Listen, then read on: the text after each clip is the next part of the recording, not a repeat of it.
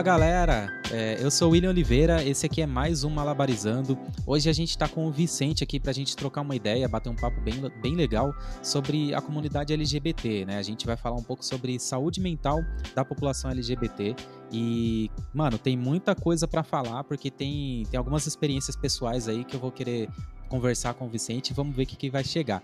É, Vicente, se apresenta aí pro pessoal, quem é você na fila do pão? Bom, eu sou Vicente Rodrigues, eu sou psicólogo, eu me formei em psicologia na Federal de Ciências da Saúde de Porto Alegre, sou mestre em psicologia também pela Universidade Federal do Rio Grande do Sul e desde a graduação, passando inclusive pelo mestrado, eu tenho estudado e trabalhado com questões relacionadas à saúde mental da comunidade LGBTI+. Então, é um prazer estar aqui conversando com vocês, conversando com você, William. Muito obrigado pelo convite. Fico realmente lisonjeado de falar sobre um assunto que eu gosto tanto. Eu que agradeço, porque a gente vai tentar desmistificar bastante coisa aqui. E começando falando sobre como que uma pessoa se identifica como LGBT. Tipo, tem algum momento da vida da pessoa que ela, ela cai na real, assim? Eu percebo que isso varia muito conforme indivíduo, né? De indivíduo para indivíduo. Tem pessoas que relatam que desde pequenos, né, desde a infância, já começam a perceber que existe algo de diferente ali. Nos casos, por exemplo, de meninos gays, né, que são afeminados, eles já relatam: ah, eu gostava de brincadeiras que os meninos da minha turma não gostavam, né? Então, às vezes, inclusive, eu era excluído, marginalizado por conta disso. Também a mesma coisa com meninas, né? E tem gente também que vai descobrir, que vai assumir isso muito depois, durante uh, a idade adulta, né? Inclusive durante a velhice, durante quando a pessoa já é idosa, né? Então ela descobre e começa a se permitir, começa a se questionar em relação a isso e vai viver a sua vida, né? E vai ser feliz. Acho que é importante também é a gente falar um pouquinho sobre a, a sigla, né? A sigla é LGBTI+. Existe, inclusive, um debate em torno dessa sigla, né? Que começou sendo GLS há muitos anos atrás, referente a gays, lésbicas e simpatizantes. Aí perceberam que essa sigla não era muito adequada, até porque incluía pessoas que não são necessariamente parte da comunidade, né? As pessoas simpatizantes, que apesar de serem muito importantes, né? Contar com esse apoio é super fundamental, mas existe a questão do protagonismo, né? Então aí mudaram a sigla para LGBT, que ainda é a sigla mais utilizada, que se refere a pessoas lésbicas, gays, bissexuais e transgêneros, né? Também existe a variação que é LGBTT, e aí que ao invés de colocar transgêneros, colocam transexuais e travestis. Travesti, inclusive, é uma identidade que existe fundamentalmente só no Brasil, então é, é algo bem interessante assim de se conhecer, de se estudar.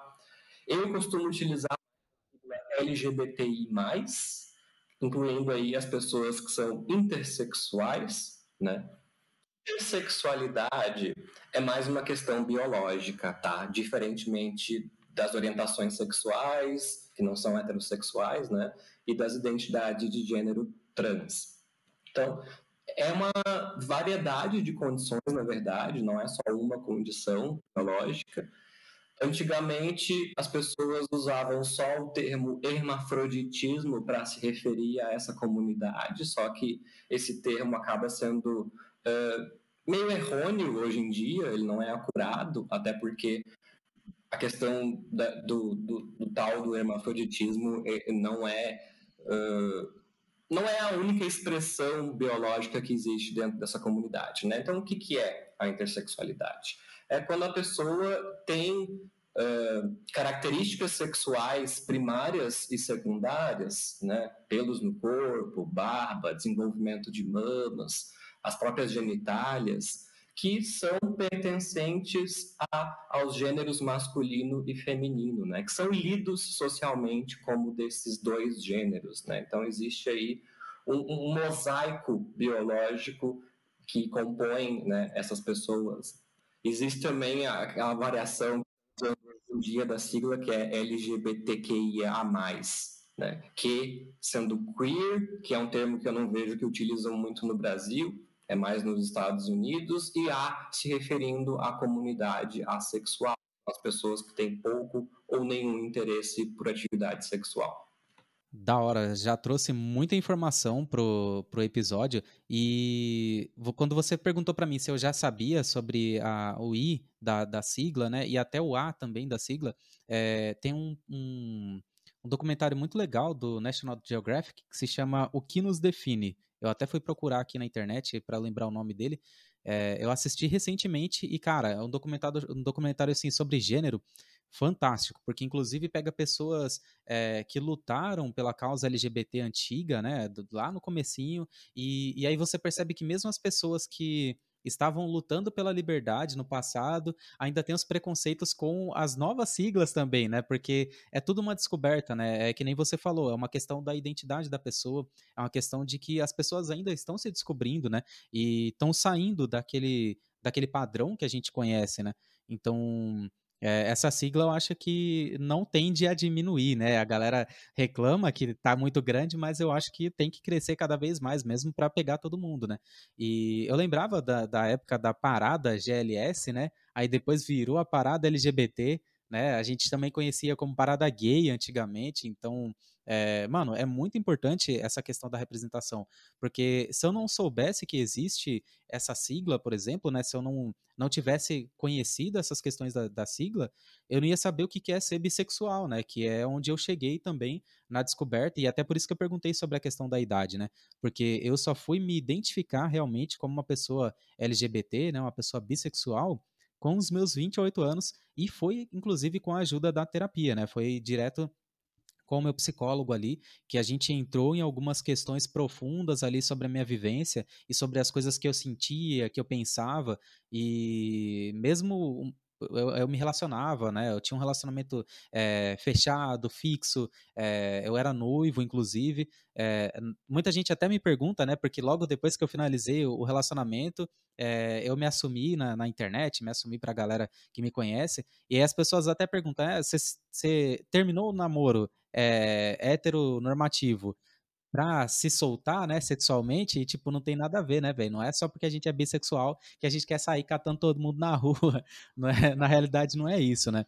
É, e a minha questão com o fim do namoro foi outra coisa, mas a, a, a identidade veio muito com essas, essas coisas que eu fui estudando depois, assim, né? Então, esse documentário, tem um outro documentário que é muito focado, né, no, na nossa vivência, principalmente na vivência das pessoas que escutam o podcast, que se chama Favela Gay, Periferias LGBTQI+, é, é um documentário muito legal também do canal Brasil, depois eu vou colocar os links na descrição, e, cara, é, eu percebo que muito do preconceito que eu tinha para eu até chegar a me identificar e, e e falar realmente, putz, eu, eu, eu me entendo como uma pessoa bissexual, sabe? Foi muito da falta de informação, foi muito da falta do conhecimento, né? Então, eu acho que é muito importante esse papo que a gente está tendo hoje, justamente para trazer esse, essa, para tapar esse buraco da falta de conhecimento das pessoas, né? Principalmente por relação ao preconceito, assim muita gente na periferia deve estar tá passando por é, um momento bem difícil na vida, né? Para quem quer é, se assumir, né? LGBT. É, eu sempre digo, né? Agora não essa questão de se assumir, né? As pessoas às vezes querem, aí entra, a gente entra depois na, na comunidade LGBT também, né? Mas querer que as pessoas é, se assumam de uma vez, saiam do armário, né? É, já sai contando para todo mundo, espalha para o mundo que é LGBT e muitas vezes não dá, né? Principalmente na periferia, onde o fundamentalismo religioso ainda é muito forte, onde o preconceito é muito grande e principalmente essa questão da religião, assim. Eu vivia eu cresci na igreja, mas mesmo assim eu tive experiências, né, sexuais com homens. E como que eu ia conseguir conectar as coisas, sabe? Tipo, cara, é, eu gosto de ficar com mulher, eu gosto de ficar com homem, é, e não tem problema nisso, sabe? Isso não define é, meu caráter, não define que eu sou bom ou ruim. E na realidade, todo esse julgamento que a gente tem é sobre o preconceito, né? Tipo, ah, quem é gay é errado, né? A pessoa LGBT, ela é do mal, ela vai pro inferno. Tem várias questões que são muito específicas de, de periferia, assim. E quando a gente pensa em grande massa, né, grande população, a maioria da população é população marginalizada, né, periférica, é a pessoa que está às margens da sociedade ali, que está distante da informação, está distante do conteúdo, né? Então, como que a gente consegue ajudar uma pessoa que, que às vezes está tentando se assumir ali, está tentando se entender, né? É, qual conselho que a gente poderia dar para essa pessoa que está ouvindo, que tem essas crises internas, assim, tem esses problemas internos e, e acha que tem alguma coisa errada nela, nela ser, é, nela sentir alguma coisa, né? Daí a gente pode até entrar na questão da identidade de gênero, né?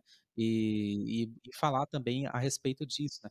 Tu tocou num ponto bem importante durante a tua fala, William, que é a questão do acesso aos conhecimentos, o acesso à informação. O que eu vejo acontecendo hoje em dia nas redes sociais, no Instagram, no Facebook, é uma democratização de conhecimentos que antes ficavam muito restritos à academia, por exemplo, né, às universidades. Então, eu vejo que um ponto importante é a gente não só propiciar esse acesso às pessoas que estão na periferia, né? Mas também transformar esse conteúdo, adaptar esse conteúdo de forma que chegue a essas pessoas, né? Numa linguagem palatável, numa linguagem que, enfim, que esteja de acordo com o dia a dia delas, né? Às vezes eu ouço pessoas falando, né? Ai, porque a minha tia fala opção sexual e opção sexual é um termo muito inacurado, né? Muito inespecífico. Bom, se a gente parar para pensar, sim, é verdade. Para muitas pessoas esse termo é ofensivo hoje em dia. Mas qual que é o contexto de crescimento dessa tia, né? Por que, que ela usa o termo opção sexual? Será que ela está falando em opção sexual porque realmente ela é, mal intencionada. Não, né? Nem sempre é assim.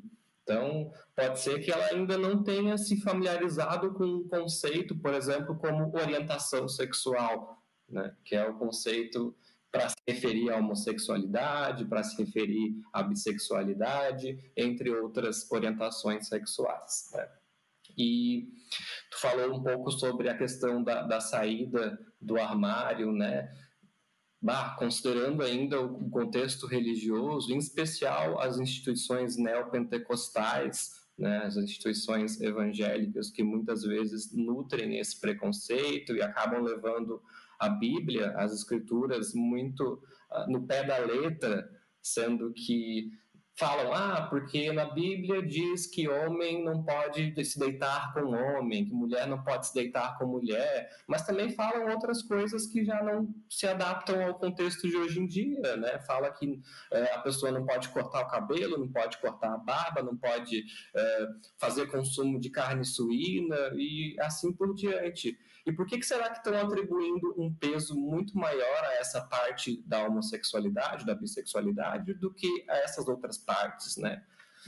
Talvez exista aí envolvida a questão do estigma, que justamente atrapalha as pessoas a, a, a sair do armário, a, a poder se aceitar para muitos homossexuais e bissexuais que estão se descobrindo, né, ficar com homens, beijar homens, transar com homens, uh, no caso das meninas lésbicas, ficar com mulheres, né, é pecado, é algo que não é bem visto socialmente, é algo que vai causar conflito na família. Então, é difícil, né? No caso das pessoas negras, por exemplo, fazendo um paralelo aí entre o preconceito racial e o preconceito contra a diversidade sexual de gênero, né? Quem é negro, quem é preto, né, nasce naturalmente numa família de pessoas pretas, geralmente. E quando começam a enfrentar o racismo em outros lugares fora da família, né, na escola, no trabalho, geralmente eles contam com esse apoio da família, né, que é super importante para ajudar eles a ressignificar o preconceito, para ajudar nesse fortalecimento da autoestima, da autonomia, né?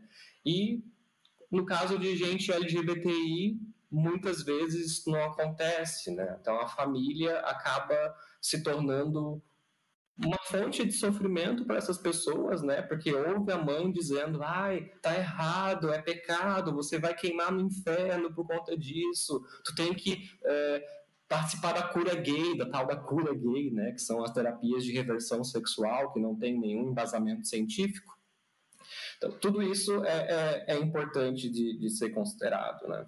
É bom que você comentou essa questão da da, da, da, tia, né? Tipo, putz, você tem uma, uma pessoa próxima que é, não sabe expressar sobre a questão de orientação, sobre identidade, tipo, e é normal, né? Eu, eu mesmo, até pouquíssimo tempo, eu não sabia a diferença de uma coisa para outra. É, agora que eu fui atrás de conhecimento, agora que eu tenho acesso a pessoas realmente que têm é, esse conhecimento e compartilham de uma maneira que não é agressiva, né? E muitas vezes a gente não percebe que a gente está sendo agressivo com um familiar nosso, que na grande realidade só falta para essa pessoa, né? Às vezes não é maldade, né? Minha mãe, de 65 anos, vim falar que ah, a opção sexual do William é bissexual. Tipo, mano, tá bom, sabe? Tipo, não tem como é, questionar ela, né? A gente pode ensinar ela, mas é, putz, você vai querer corrigir a pessoa fervorosamente, assim como se fosse aquela a pessoa preconceituosa que você sabe que ela é preconceituosa, né? É, a ignorância, ela é, ela é o padrão, né? É, e ignorância que eu digo não é a pessoa ser ruim, né? É a falta do, da, da, do conhecimento mesmo, né? Então, não tem como. E foi legal você ter comentado sobre essa questão das pessoas mais velhas também, né? Que eu anotei aqui para comentar, que eu tenho é, tios e tias que se assumiram, né? Mais mais para frente, assim, eu tenho uma tia muito próxima que ela se assumiu, inclusive quando ela se assumiu foi apresentando a, a mulher dela, e tem um tio meu que simplesmente precisou sumir, tá ligado? Tipo, sumiu na vida, assim.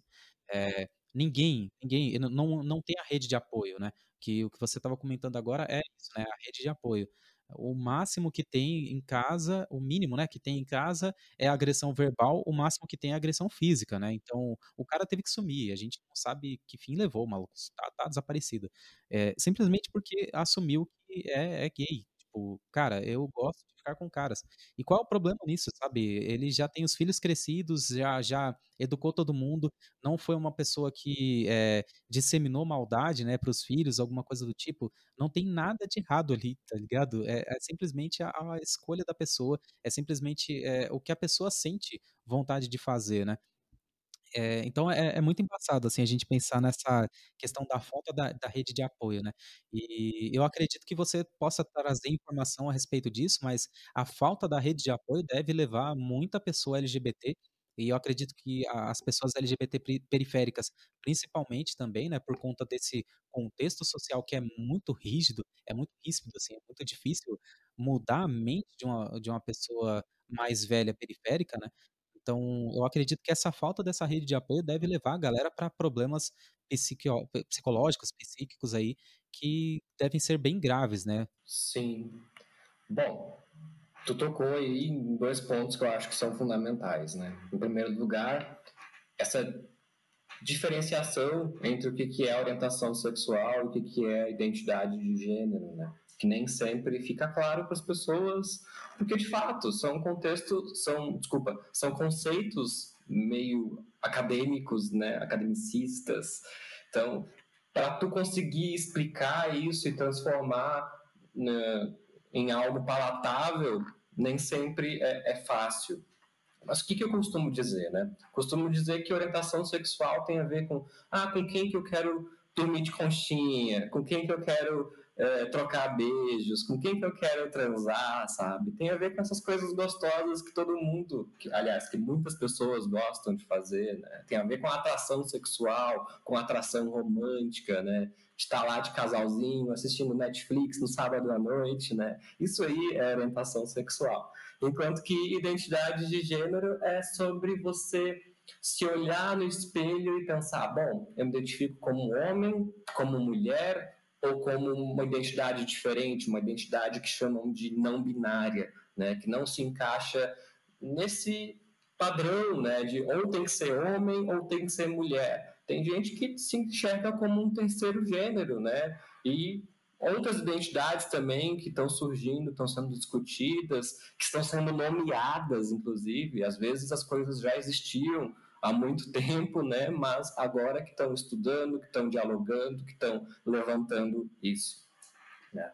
Tu falou sobre também a falta de apoio social, né? Na psicologia, de modo geral, a gente vê isso como um fator de risco, né? A gente fala em fatores de proteção e fatores de risco para a saúde mental. E existe uma literatura científica aí de anos, já de décadas, dizendo que não ter apoio de amigos, não ter apoio de família, sofrer essa rejeição é algo que com certeza pode agravar o estado de saúde mental da pessoa, né? Pode causar aí sofrimento psíquico. Então existe de fato uma ligação muito importante entre essa falta de apoio, essa ausência de rede de apoio, né, como tu mesmo comentou, com índices piores de saúde mental, mais sintomas de depressão, mais sintomas de ansiedade, é, altas taxas de suicídio também, em especial entre pessoas jovens LGBTI+, né? A gente tem pesquisas aí mostrando que essa taxa chega a quatro vezes mais, seis vezes mais do que entre pessoas heterossexuais cisgênero. É, é, é, muito, é muito embaçado isso, né? Porque eu, eu olho para o meu passado, assim, né? Eu olho para o William adolescente ali e, putz, é, é lógico que não dá para classificar como um cuzão, né? Tipo, falar, olha, William do passado, você é um grandíssimo de um cuzão. Porque também foi a questão da socialização, né? Foi é, o meio onde eu cresci, né? Foi a. Putz, a influência dos meus irmãos, a influência das amizades, dos primos, da, da, do contexto onde eu vivi ali, que me levou a tomar certas atitudes, né? Por exemplo, de reconhecer que a pessoa era afeminado na escola e aí já vira o alvo de todo mundo, né? Principalmente dos moleques, assim, já vira o alvo, né? Ah, você é viadinho, é a bichinha, ah, começa a, a, a, causar na vida dessa pessoa, assim. E, nossa, quanta, quanta, quanta, quanta criança, né? Quanta adolescente que a adolescência, eu acho que é a pior fase da nossa vida, assim. É, quantos desses, né, não não estão sofrendo na escola porque não tem a rede de apoio em casa e aí chega na escola a gente está lá causando com ele. É, a própria escola é, muitas vezes fecha o olho, né, mano? Deixa passar ali, às vezes até dá uma passada de pano, né, para esse tipo de situação.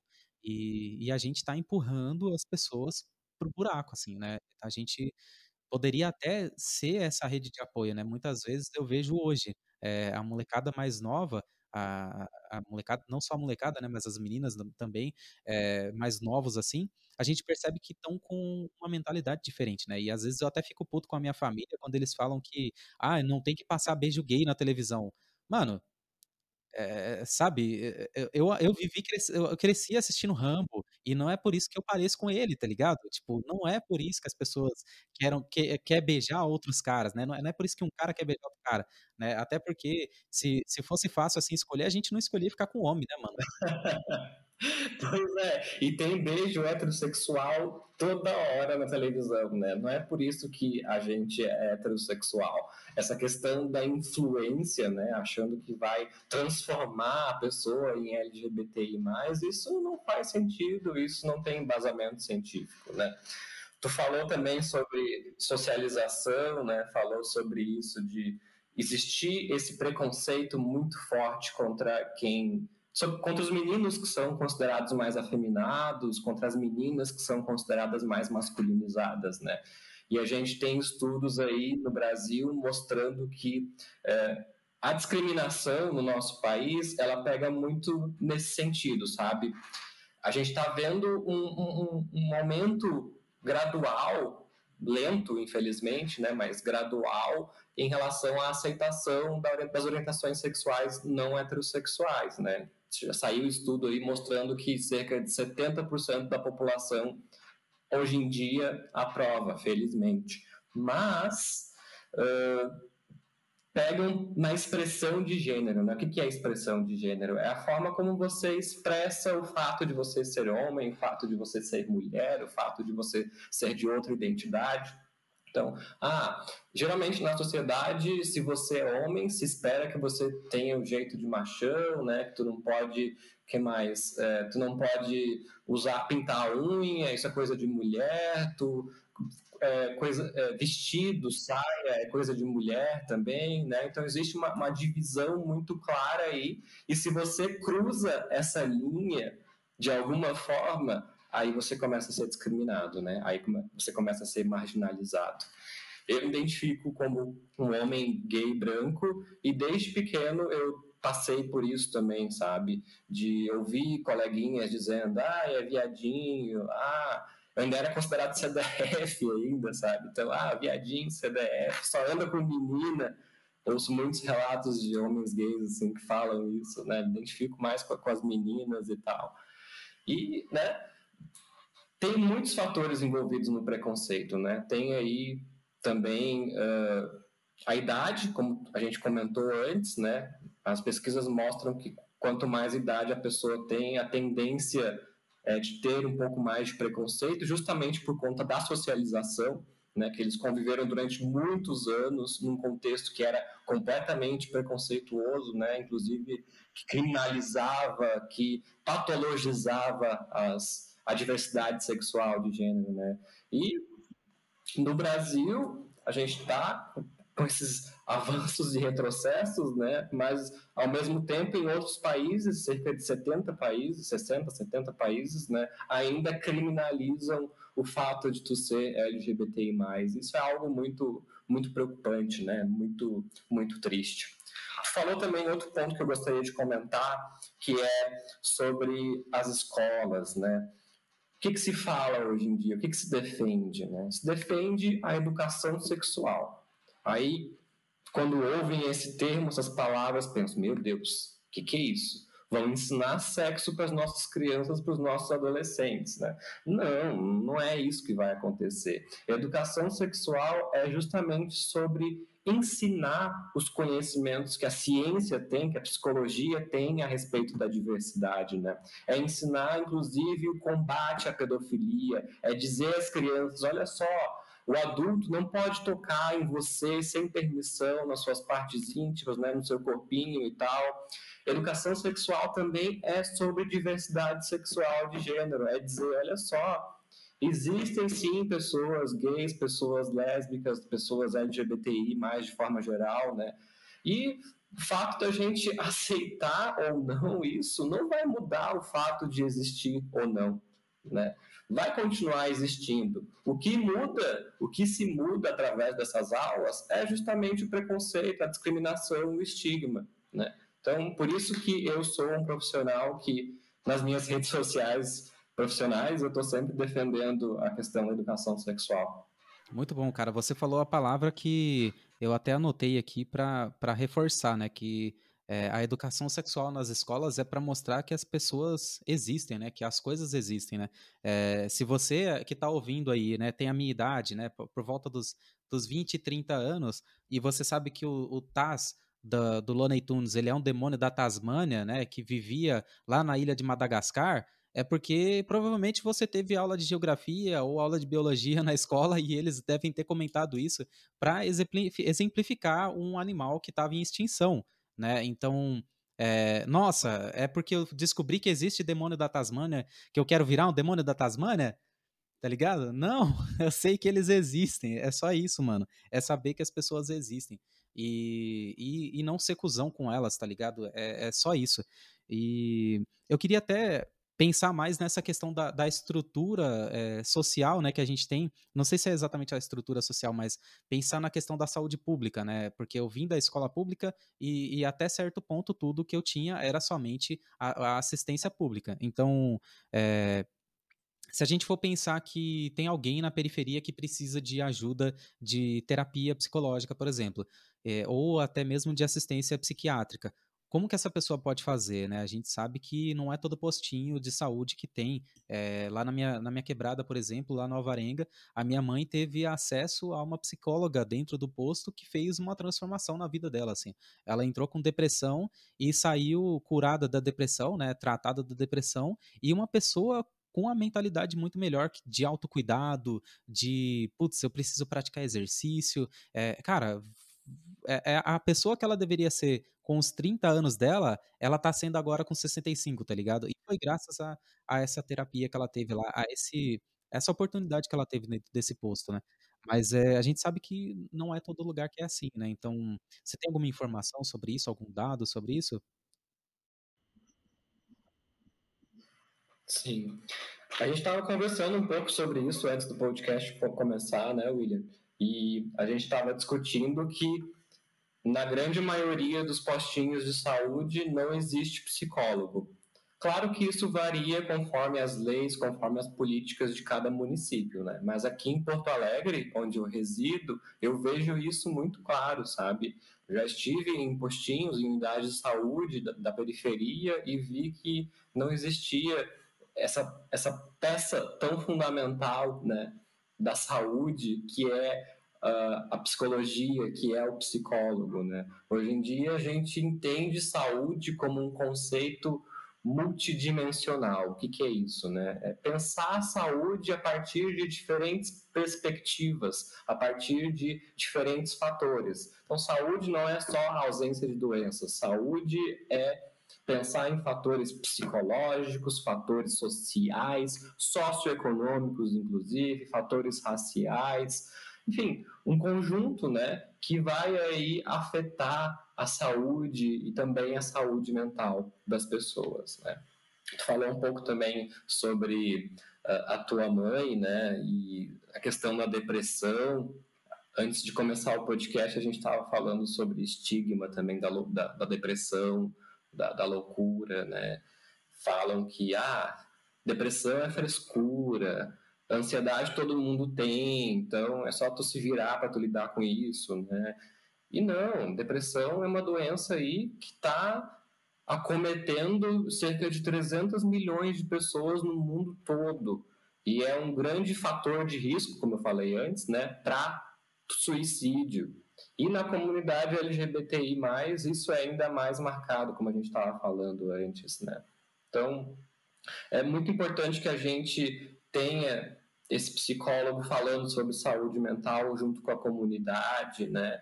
Até porque o trabalho do psicólogo na atenção primária, nos postinhos, nem sempre é só a terapia, é também tu ir para a escola e falar com os professores, falar com os alunos sobre saúde mental, sobre temas importantes como depressão e ansiedade, é tu educar essas pessoas, é tu ir na, na casa das pessoas fazer isso também, né? É tu pensar aí em diferentes uh, atividades para promover saúde, para promover bem-estar.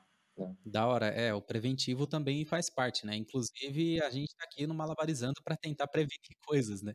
Então, cara, muito, muito obrigado pelo papo, assim, eu acho que a gente conseguiu trazer temas é, importantíssimos para a conversa e fluiu muito bem. Então, eu gostaria de fechar com alguma dica sua, assim, de conteúdo que as pessoas podem é, acompanhar, é, passa suas redes sociais também, né? Porque como você falou, é, a gente tem que tentar trazer o conteúdo de uma maneira que seja é, de fácil acesso para as pessoas, e eu vejo isso no seu Instagram, por exemplo, né? Então já passa todos os seus dados aí para a galera e, e deixa aí os seus contatos para o pessoal entrar em contato claro, contigo. Claro, com certeza. É um prazer estar conversando com as pessoas pelas redes sociais. Eu tenho tanto Instagram quanto Facebook profissional facebook.com.br psicovicente, tudo junto, e no Instagram é arroba psicovicente. Como tu falou, estou sempre tentando colocar ali um conteúdo que seja acessível, né, que seja bacana, que possa mobilizar e sensibilizar as pessoas e estou ali falando de diferentes temas relacionados à saúde mental e à saúde de pessoas LGBTI+. Da hora. Né? É, eu vou deixar os links aqui no, na descrição do episódio também. E para finalizar, eu vou só comentar sobre o título de um artigo que saiu no Universal Wall, é, que é o seguinte: luta de LGBT em favelas ainda é para continuarmos vivos, diz a ativista gay. Então, você percebe que não é nenhuma questão de é, eu quero me assumir, né? A pessoa simplesmente, hum, se alguém descobre, é um risco de vida para ela, né? Então, além de todos os problemas que, que, a gente comentou que pode, pode, podem acarretar por falta da rede de apoio, ainda tem essa questão de que a pessoa andando na rua ela pode ser atacada, né? Então, é, eu queria fechar esse episódio que é, a gente trouxe muita coisa pesada. Eu acho que é, é por mais que a gente está comentando de uma forma leve, eu acho que são coisas muito pesadas. Eu, eu queria finalizar esse episódio pedindo para que quem está ouvindo aí é, reflita bastante mesmo sobre o que, que você quer para a pessoa que está do teu lado, sabe? A, a sociedade ela já tem é, problemas demais assim para a gente viver, para para você ser um problema na vida da outra pessoa, sabe? É, ser um empecilho para a pessoa poder viver a liberdade dela. Então, vamos, vamos refletir, né? Vamos pegar esses documentários que eu vou colocar na descrição, é, vamos pegar essas dicas, vamos pegar as falas do Vicente, vamos pegar o que a gente aprendeu aqui agora para a gente tentar deixar a vida das pessoas melhor, sabe? É, todo mundo ganha com isso. É, o budismo fala que quando você acende uma luz para alguém, né? Você ilumina muito mais do que só aquela pessoa, né? Então, é uma luz que ilumina um, um, um espaço inteiro. Então, às vezes você vai ajudar você vai impactar três, quatro pessoas, e você também vai sentir impacto positivo disso, né? Então, vamos tentar trazer mais positividade para a quebrada, né? Eu acho que falar sobre diversidade é justamente como tu disse, é falar sobre fazer o bem, é falar sobre preservação da vida, é falar sobre autonomia e autoestima das pessoas, né? É às vezes uma questão de vida e morte, como tu bem colocou, né? Em especial nos casos de pessoas trans e travestis, e ainda mais nos casos de pessoas trans travestis negras, né, da periferia e tal. Então, existe um, um risco aí muito grande para essas pessoas. A gente tem que se preocupar com elas, tem que pensar nelas, né, tem que falar sobre as vivências delas. É, linkando um pouquinho com o que a gente conversou, eu, particularmente, comecei a me desconstruir e a aceitar a minha orientação sexual depois que eu comecei a ver vídeos no YouTube, né? Tem um canal legal que eu assisto bastante, que é o Põe na Roda, que é bem bacana. É, tem também o pessoal... Deixa eu pegar o nome deles agora que me fugiu, só um instante. Canal Bi, Canal das Bi. Canal das Bi é o canal que eu estava tentando lembrar, que também tem um conteúdo muito bacana, né? O pessoal que é ativista e tal. É...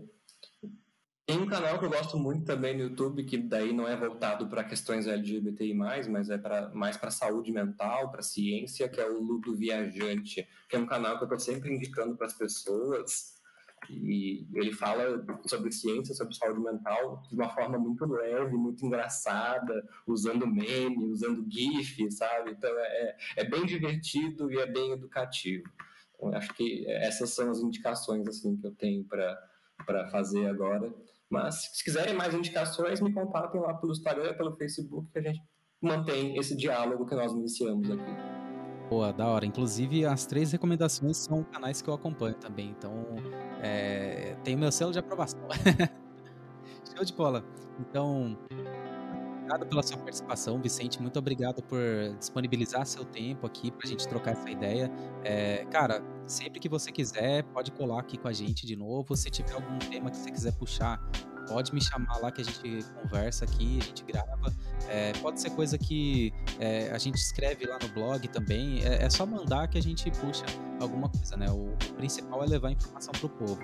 E para levar informação pro povo, você que tá ouvindo aí, meu, você tem que compartilhar esse negócio, principalmente no WhatsApp, né? A gente sabe o poder do WhatsApp, né? De até eleger presidentes. Então, mano, bota, bota pra valer nesse negócio aí. Compartilha no WhatsApp, compartilha nas redes sociais e vamos juntos, né, transformar a sociedade num espaço melhor de convívio para todo mundo. Muito obrigado, galera. Valeu. Falou. É isso aí. Muito obrigado, gente. Obrigado por me receber aqui, William. Tchau, tchau.